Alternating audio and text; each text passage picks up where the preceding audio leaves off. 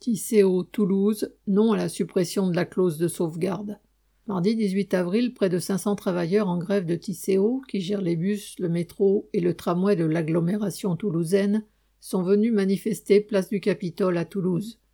La direction veut leur enlever la clause de sauvegarde qui permet d'indexer le salaire sur l'inflation officielle et qui, en 2022, a permis une augmentation de 5,9% sur l'année.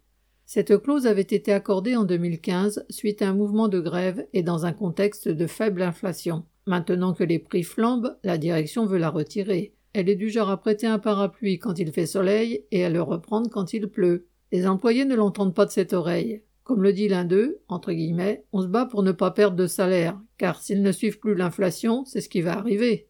Mardi 11 avril, une première journée de grève avait été massive. Plus de 500 travailleurs s'étaient retrouvés à Mesplé, à la direction de Tisséo. Quasiment aucun bus n'avait circulé, ni aucune rame de métro. L'ensemble des transports en commun était à l'arrêt. Les bouchons ont duré des heures, c'était une journée noire pour la circulation.